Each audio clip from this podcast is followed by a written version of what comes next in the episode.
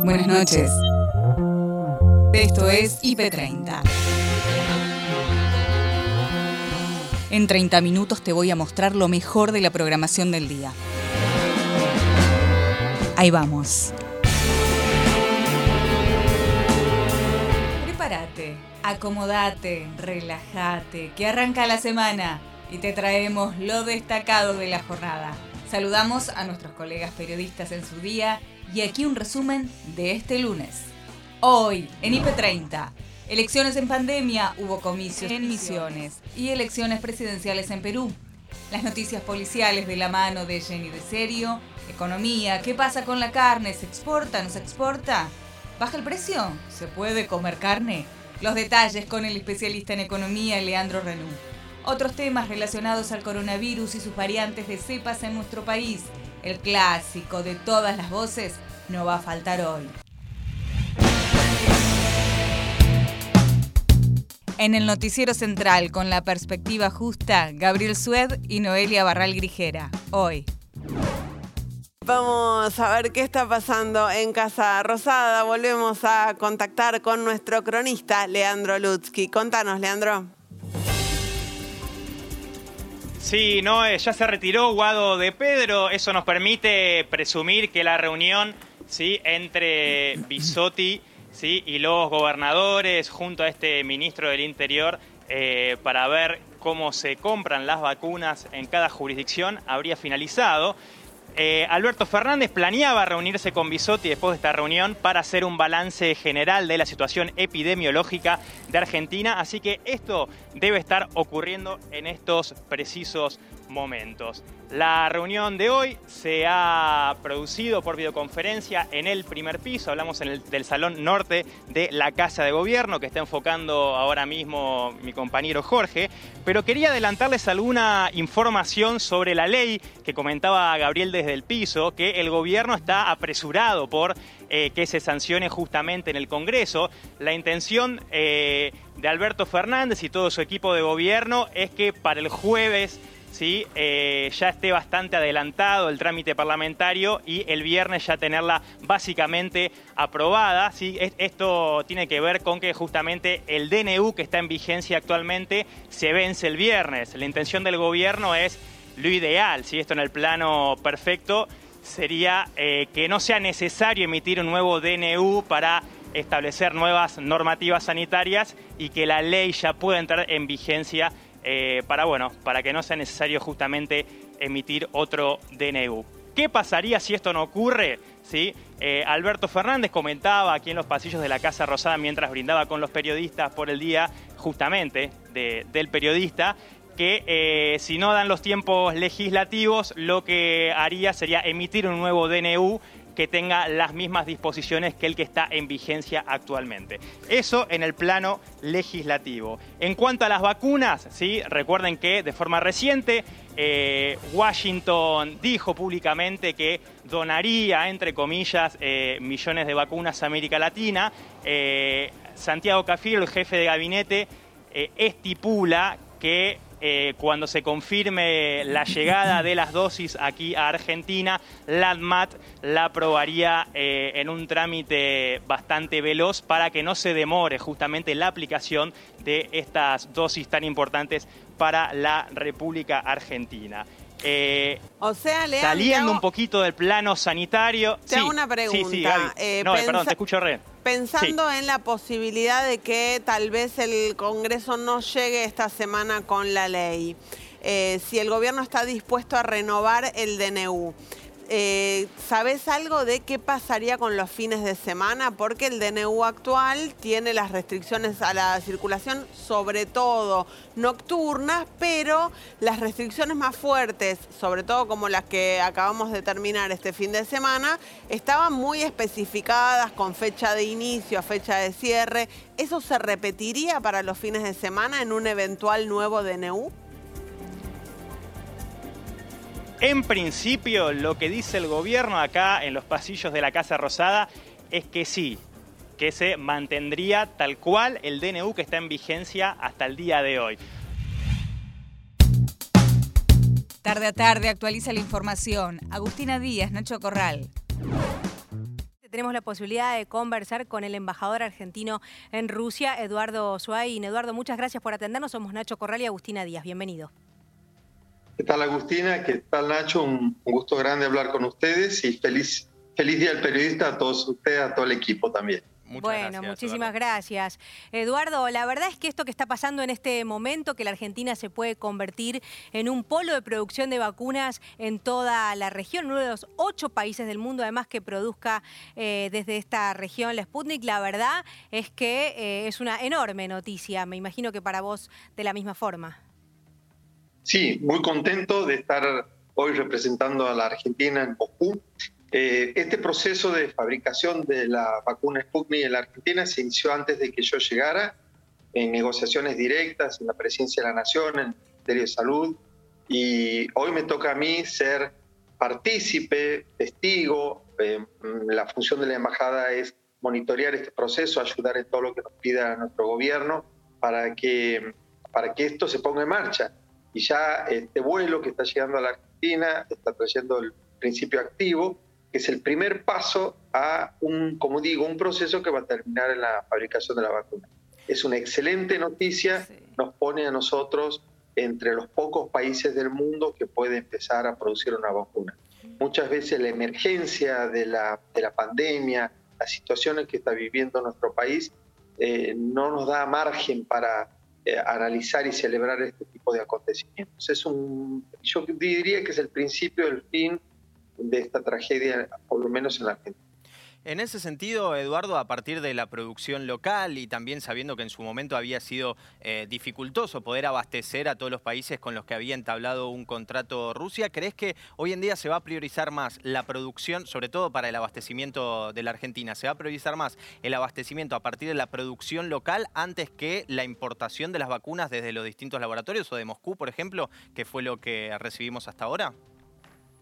Bueno, esta es una opinión personal porque no tengo el conocimiento de este detalle que usted me pregunta, pero me imagino que son dos procesos paralelos que van a seguir con igual eh, fuerza, con igual energía, porque ante la escasez que está sufriendo el mundo, ¿no? creo que no hay que cerrar ninguna puerta.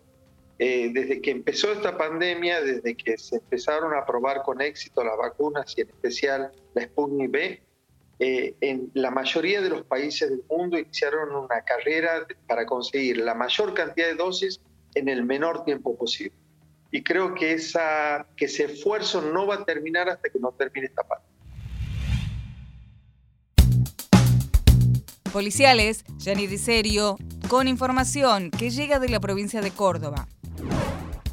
Alan Amoedeo tiene 26 años, tenía 2,07 de alcohol en sangre cuando el pasado 17 de mayo directamente atropelló a tres personas. Dos terminaron muriendo, otra quedó en grave estado y esto fue en la circunvalación de Córdoba para que la gente más o menos se ubique cuando las víctimas estaban esperando la grúa porque obviamente había tenido un desperfecto el automóvil y se tuvieron que quedar en ese lugar, no tenían otro sector para ir, pero tampoco es que estaban eh, en un sector donde no era posible verlos.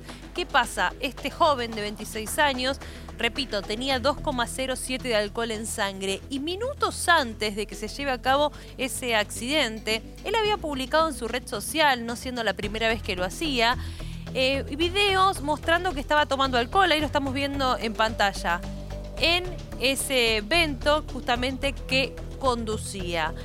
Este joven declaró, dijo básicamente que él no había tomado alcohol, obviamente esto no corresponde con eh, lo que se pudo comprobar a través del test de alcoholemia, y por sobre todas las cosas dijo que en realidad alguien lo tocó de atrás y por eso mismo perdió lo que tiene que ver con, eh, obviamente, el equilibrio o el, hecho de poder manejar de manera correcta el auto y finalmente terminó impactando contra estos tres jóvenes. ¿Qué hizo el fiscal y el juez de la causa? Finalmente lo liberaron y lo dejaron imputado. Obviamente va a continuar el proceso, pero este hombre sigue en libertad, mientras que hay dos víctimas fatales y una chica que todavía está internada a causa de que tiene graves lesiones por este accidente. Hubo comicios en Misiones. Andrés Fidanza, analista político, nos cuenta qué pasa.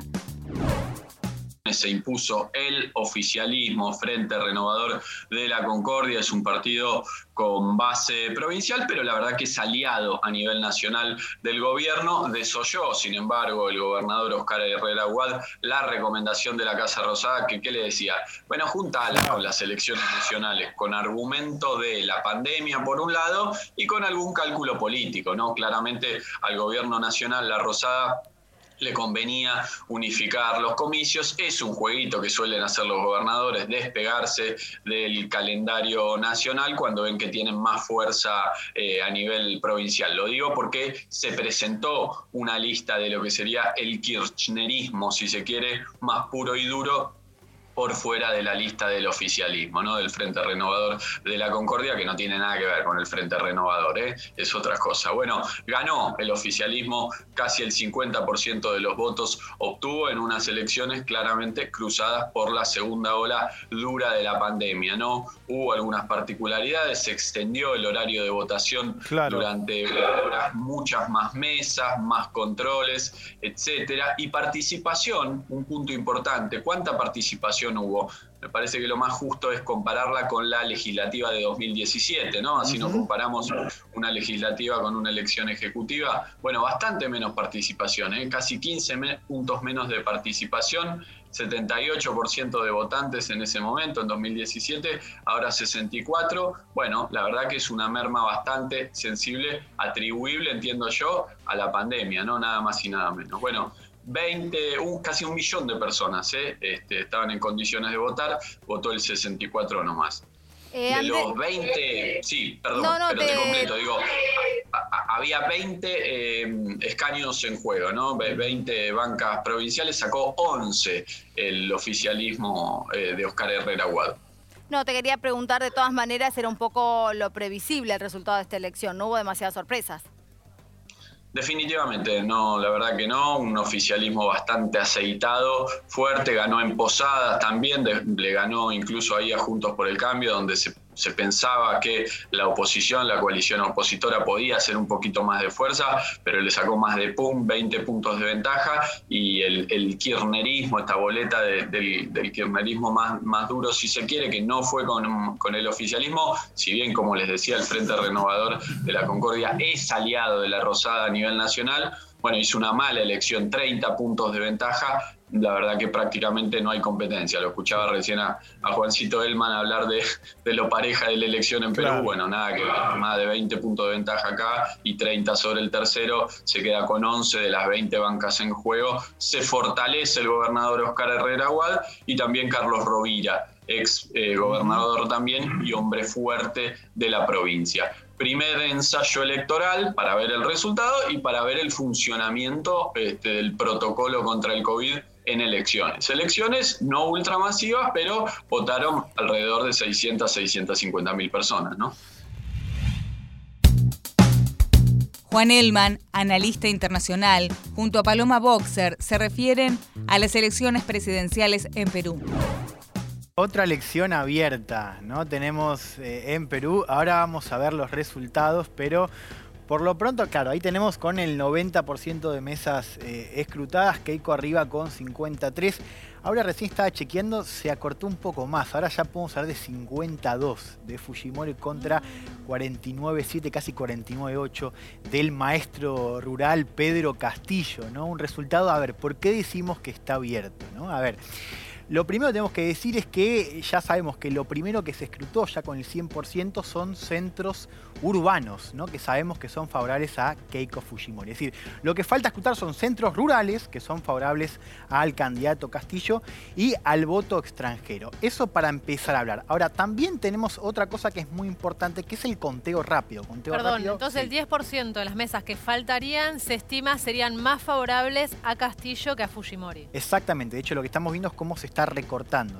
Cada actualización favorece a Castillo. Ahí la pregunta es si va a alcanzar para cambiar la tendencia o si va a quedar, ¿no? Así, ya hablamos de eh, decenas de miles, no de cientos de miles de votos de distancia. Lo otro que tenemos que entender es lo que pasa con el conteo rápido. ¿Sabes? Hubo conteo rápido ayer de Ipsos. Conteo rápido, cuando hablamos de conteo rápido, hablamos de eh, conteo con actas reales, es decir, no, no una boca de urna. Un conteo rápido que además en Perú suele ser bastante preciso y estuvo muy cerca el conteo rápido de la primera vuelta con lo que fue el escrutinio oficial. Sí. ¿Y qué dice ese conteo? Ese conteo rápido lo da a Castillo arriba con 0,4% eh, de ventaja eh, de, respecto a Fujimori, 50,2 contra 49,8. Muy cerca igual. Muy cerca. O sea, salga como salga la elección, si sale eh, Fujimori Castillo electo presidente, va a ser una elección definida por muy poco. Pero ¿por qué también es importante ese conteo rápido? No solo porque lo da a Castillo arriba, sino porque además nosotros podemos comparar hoy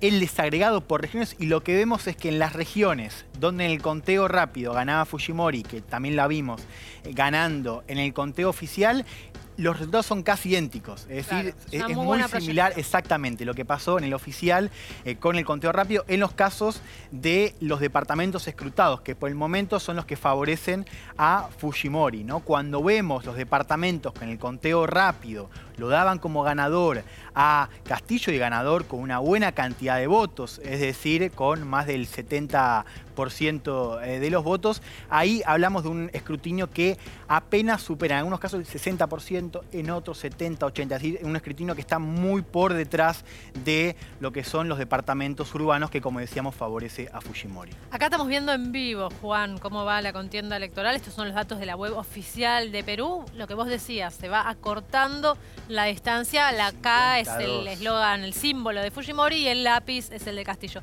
Te una consulta, porque sabemos que la campaña fue una campaña muy voraz y bastante sucia, ¿no?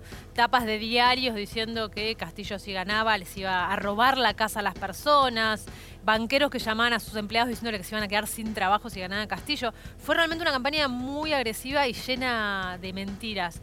Si gana Castillo, y te pregunto esto, vos me dirás que soy exagerada, pero la verdad que con el antecedente de Latinoamérica es una pregunta que hay que hacer. Si gana Castillo, ¿lo van a dejar asumir? Yo creo que sí, eh, digo creo, en el sentido de que, de que yo no veo hoy indicios de que Castillo no pueda asumir. Hoy de hecho lo que me pregunto es qué va a pasar en las calles hasta que el escrutinio se complete. ¿no? Digo, Y hoy lo que vemos en general, digo, la base de Castillo suele ser una base más fácil y más movilizada que la de Fujimori. Digo esto para prever cualquier tipo de escenas que pueda pasar en las calles. Ahora, me interesa esa pregunta. Yo creo que la pregunta acá, que es válida, digo, ver si asumir, para mí no es tanto eso, sino otra pregunta que es, ¿cómo va a gobernar? Y no solamente Castillo, digo, Castillo o Fujimori. Fíjate esto que te voy a mostrar ahora, que es el Congreso, un Congreso que se define en la primera vuelta. Y ahora vos fíjate que en Perú, cuando hablamos de gobernar, hablamos hoy por hoy de supervivencia. La pregunta claro, nos Son además dos proyectos de país muy opuestos que saben que asumen solamente con el apoyo de la mitad de la ciudadanía y la otra mitad que los Exactamente. Vos sabés, los últimos cinco presidentes de Perú fueron destituidos. Y ahora, si podemos ver la distribución eh, en, el Congreso... Sí, mira, eh, primero acá vemos cómo se fue acercando, ¿no? Lo que vos decías, que se arrancó sobre todo a contar en los grandes centros urbanos y por eso iba ganando Keiko y cómo a medida que va entrando la ruralidad la distancia. Exactamente, ¿no? Y la tendencia sigue, porque incluso ahora tenemos 52, o sea, es todavía más pronunciada, ¿no? Este recorte de Castillo, como decíamos, la pregunta es si esto le va a alcanzar, o sea, si, si cuando lleguemos al 100 vamos a ver si la tendencia se invierte o si sigue arriba Fujimori por, bueno, miles, eh, decenas de miles. Andrés Renú, especialista en economía, conversó con Nicolás Artusi sobre las idas y vueltas de la carne argentina. Atención que esta semana puede haber alguna definición de alguna otra medida de fuerza del sector del campo porque sigue sin avanzar el acuerdo. Eh, la semana pasada fueron las últimas reuniones, el viernes más precisamente, la última del gobierno con el sector agroexportador de, carnes. Hay varias opciones sobre la mesa. Eh, lo que la industria teme es que eh, haya una cuotificación de las exportaciones, que es lo que pareciera estar trabando el acuerdo. Hay acuerdo en principio sobre eh, congelar algunos productos más hasta fin de año, serían cinco o seis productos más, eso no tendría problema y tampoco tendría problema ampliar el volumen para eso, del volumen de productos para ese tipo de, variantes. Eh, así que lo que está trabando la negociación es alguna duda que el gobierno tiene sobre el tema de las exportaciones, que de algún modo tiene algún fundamento en la realidad porque En las últimas horas se conocieron informes de la FIP que tienen que ver con los frigoríficos exportadores y con algunos eh, problemas serios de su facturación y, dificultades a la hora de exportar. Así que el gobierno está muy metido en eso. Lo cierto es que a esta hora eh, lo más probable es que esta semana haya alguna, algún nuevo anuncio de medida de fuerza por el lado de la mesa de enlace. Recordemos que hoy el campo está partido en dos. Una parte los que negocian con el gobierno de la industria cárnica y la otra la mesa de enlace, que son básicamente los productores, no solo de ganado, sino también de granos, que desde hace tiempo venían intentando ampliar el paro. Recordemos que el paro terminó la semana pasada, pero no se descarta que haya nueva medida de fuerza. Y lo otro relevante esta semana a mirar, que también tiene que ver con los precios, es que mañana vence precios máximos. Eh, esto da la sensación de que va a ser renovado porque eh, todavía no está definida la canasta de 120 productos de supermercados que van a estar, eh, iban a estar definidos ya hacía tiempo y tampoco lo están. Así que la expectativa es a un poco más de, un poco menos de 10 días de que salga el indicador de precio al consumidor. Eh, el gobierno tiene la idea de seguir congelando precios al menos hasta fin de año. ¿Por qué digo que es relevante a 10 días? Bueno, porque claramente, según lo que estamos viendo a través de consultoras privadas, la inflación va a seguir en un proceso de desaceleración en este mes. Eh, el asunto es que no va a alcanzar todavía en pleno los alimentos. Recordemos que si una inflación es de 3, 4%, eh, y vos vas al supermercado y, compras un producto de ese precio y después baja de 4 a 3,8 o a 3,5, vos vas a ir al supermercado y mucha diferencia no vas a ver. O sea, hasta que esto no desacelere fuerte por abajo del 2, eh, no se va a notar. Por lo tanto, la expectativa hoy está puesta 100%, diría yo, en la cuestión de los precios con dos indefiniciones claras. Una, la de la carne, y la otra, la de qué va a pasar con precios máximos. Ahí hay mucho lobby empresario planteando que si no sale esta canasta eh, de 120 productos, va a haber mucha presión para descongelar precios máximos, que vence mañana. Me da la sensación de que es muy difícil que a esta altura el gobierno mañana dé por finalizado precios máximos. Lean, tengo una consulta respecto a la carne, porque empezó también a circular la versión de una posible suba de retenciones a la exportación para volver a ubicarlas a los derechos de exportación en un 15%. ¿Esto es simplemente un rumor o hay algún fundamento? Bueno, a ver, eh, yo diría que esa es una idea que tiene sobre todo el presidente de la Nación. El mm. presidente cree que es el momento de subirlas, eh, porque, a ver, los, presidentes no tienen la obligación de estar en el día a día de las negociaciones, ¿no? Ni de saber el 100% de las cosas que sí saben los ministros. Entonces, cuando el presidente ve que, la, que el frente de la carne no se resuelve, dice, bueno, hagamos lo que están haciendo algunos, eh, que es subir retenciones. La posibilidad está. No es la posibilidad número uno, lo ha aclarado el mismo gobierno, que se está buscando soluciones diferentes para eh, arribar a, una solución más potable y además digamos que el gobierno tampoco tiene mucha espalda política para ir a la batalla todo el tiempo en todos los frentes. El doctor Rodolfo Bufa conversó con Paloma y Nicolás sobre las cepas de coronavirus en nuestro país. En esta zona pareciera que ahora tenemos circulación de la Manaus y la Andina como prevalentes, ¿no? Ajá, Manaus y Andina, claro. Eh, eh, Rodolfo, este fin de semana también conocimos un número estadístico muy, muy inquietante. En la mayoría de los centros urbanos de la Argentina hay un epidemiólogo cada 300 internados. Entonces, ahí se delata, este es un promedio naturalmente, la tensión, la extenuación del sistema médico, pero ya en términos humanos, no materiales o, técnicos. Quiero saber cómo, lo vive usted, claro. Ese es el otro punto, digamos, para, para tener en cuenta también por qué razón la, los porcentajes de mortalidad son tan altos. Y ahora yo no voy a hablar de epidemiólogos, sino que voy a hablar de terapistas, ¿cierto? que, que, es peor. O sea, nosotros en el interior del interior, ¿sí? vos pensás que en la provincia de Córdoba, de 8 de cada 10 médicos, 7 de cada 10 médicos están en, capital. Claro. Están en, Córdoba capital. Claro, y es una provincia muy vasta Córdoba además. Claro, en el interior de la, de la provincia, específicamente acá donde estoy yo, que esto es cabecera del departamento San Justo, que de acuerdo a los informes del comienzo de la pandemia, este, el año pasado, el COE eh, colocaba, digamos, una influencia de 300.000 personas para este lugar, más o menos.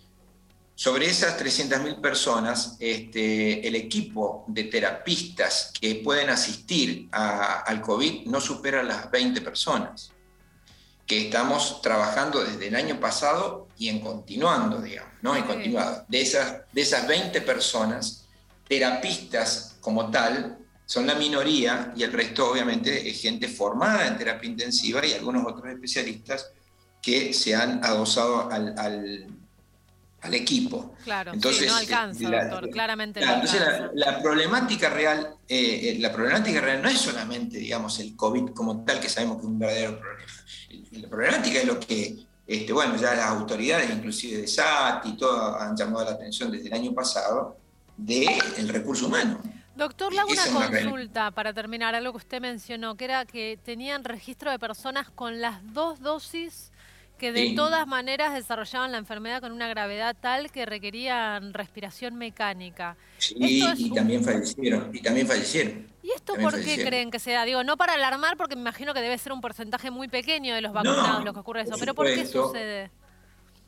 Y bueno, hay muchas variables para analizar ahí. Mm. El, primer, el primer punto, como toda vacuna, eh, hay que ver si realmente estaba el paciente inmunizado, por más que se haya puesto la vacuna, cierto? Porque dentro de la cadena de vacunación pueden existir errores técnicos o errores, digamos, de, la misma posibilidad, digamos, en el momento de vacunación, que puede tener que ver, digamos, con la forma de colocación, con la forma de mantenimiento en donde el paciente está vacunado, pero no está inmunizado, digamos, ¿no? Esa, puede ser una. Es decir, si vos me preguntás, bueno, perfecto, ¿y cómo estaban los anticuerpos? Bueno, en la práctica de eso habrá que ver los distintos informes que irán saliendo después de, toda esta experiencia que estamos viviendo, porque datos al respecto concretos, como todo lo que hay en COVID, nada es certero ni nada es probado totalmente. Espera, espera, espera, que falta lo mejor. Todas las voces, un clásico que no pasa de moda. Te las cuentan Noelia y Gabriel. Y Carrillo, bueno, ya es una abonada este segmento. Efectivamente. Así que le damos la bienvenida, le agradecemos todo lo que hace por nosotros. En este caso, con uno de sus grandes hits, la denuncia sobre un pacto oculto entre Cristina y Vladimir Putin eh, para la provisión de vacunas a la Argentina y de muchas otras cosas más. Escuchen. Esta alianza con Rusia política la hace Cristina, a tal punto que hace una alianza de intercambio, no solo de la vacuna, es decir, ella trabaja para Sputnik. Sputnik. Por eso es Richman, Richmond, que es el, esposo de su íntima amiga, quien va a fabricar la Sputnik en la Argentina. Ahora, ese acuerdo con Rusia tiene algo más grave. ¿Qué más? Primero es un satélite y además es compra y venta de armas. Ah, bueno. ¿Cómo un satélite? Compra y venta de armas. Bueno, yo esperaría. Hay que ver. Ojo, ¿eh? Esperemos, esperemos. Hay que ver ahí. Bueno, mientras eh, Elisa Carrillo tiene estas hipótesis, hoy se anunció formalmente, conferencia conjunta, el presidente Alberto Fernández, el presidente de la Federación Rusa, Vladimir Putin, la producción de la Sputnik V en la Argentina. Sí. Vos dirás, te invitan a participar de la conferencia mundial. Claro. Putin, Alberto Fernández, Marcelo Figueiras de Richmond. ¿Estarías?